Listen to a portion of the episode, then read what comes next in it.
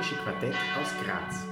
Wir sind Bruno Almer, Elisabeth Fritzl, Peter Ebenbauer und Saskia Löser.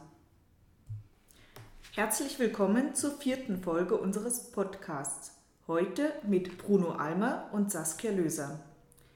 Die Frage zum Tage habe ich ja schon beim letzten Mal kurz angekündigt. Sie lautet ausführlich. Jugendliche, Schülerinnen und Schüler beklagen immer wieder die Starrheit der Liturgie, die rasch langweilig erscheint. Was kann man ihnen antworten, Bruno? Jede und jeder von uns hat es sicher schon einmal erlebt. Man sitzt im Gottesdienst und am Ende beim Rausgehen, beim Nachhausegehen oder überhaupt zu Hause denkt man, was war heute überhaupt los? Was hat der Pfarrer eigentlich gepredigt? Was haben wir heute gesungen? Was war der rote Faden?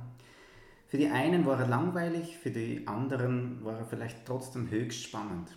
Gottesdienst ist in erster Linie mal ein gewachsenes Ritual oder eine gewachsene Verbindung von mehreren Ritualen.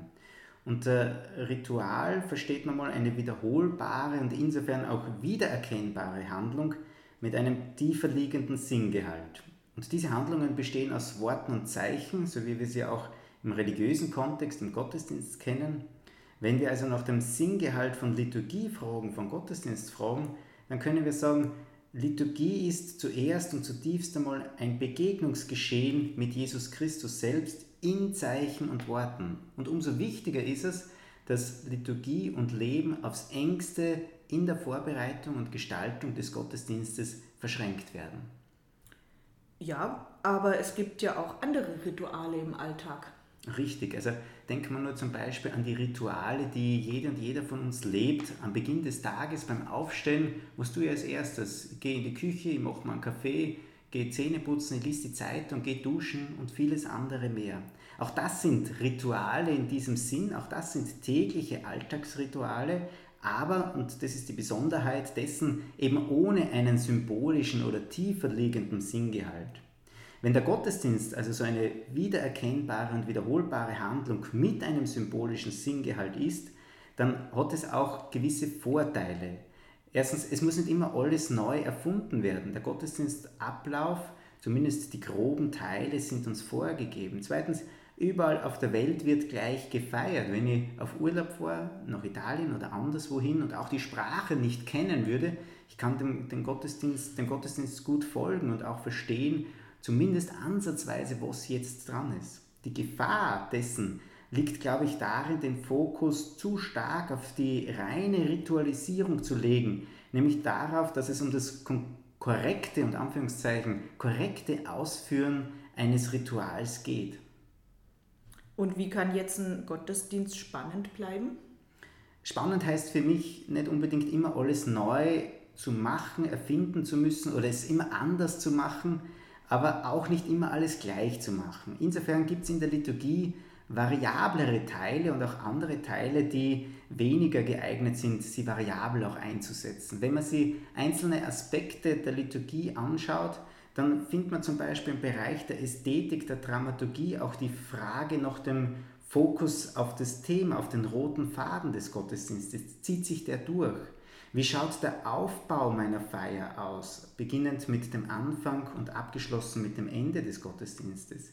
Sind meine Höhepunkte gut erkennbar? In der Messe vor allem der Wortgottesteil und die Eucharistiefeier. Frage im Blick auf die Musik, den Bereich der Musik. Welche musikalischen Teile ähm, verwende ich und setze ich in den Gottesdienst ein?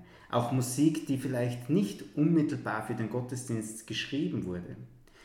Im Blick auf die Sprache, den Bereich der, der Predigt beispielsweise, Erik Flücke hat in seinem Buch Der Jargon der Betroffenheit uns auch vier Aspekte mitgegeben, worauf es Acht zu geben gilt, wenn es um die Predigt geht, dass die Predigt eine theologische Substanz braucht. Sie muss was über Gott erzählen. Relevanz, das heißt, sie muss einen Sitz im Leben haben.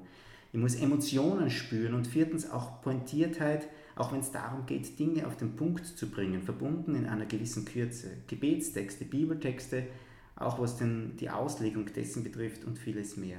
Und denken wir auch an die nonverbale oder paraverbale Kommunikation, also das Verhalten von Liturginnen und Liturgen, das Abbilden auch von manchen Hierarchien, die für manche Mitfeiernde auch abschreckend und teilweise auch abstoßend sein kann. Bei all dem ist es wichtig, die unterschiedlichen Erwartungen an den Gottesdienst als Liturgen, als Liturge in der Vorbereitung und in der Gestaltung im Blick zu haben.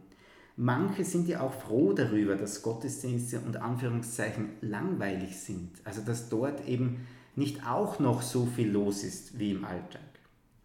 Es ist sicher überfordernd zu meinen, dass ich immer alle Erwartungen erfüllen kann, aber, und das ist für den Gottesdienst, glaube ich, wesentlich, wenn Liturgie Begegnung mit Gott, mit Jesus Christus ist, dann ist Gottesdienst an sich schon spannend und das gilt es zu erleben.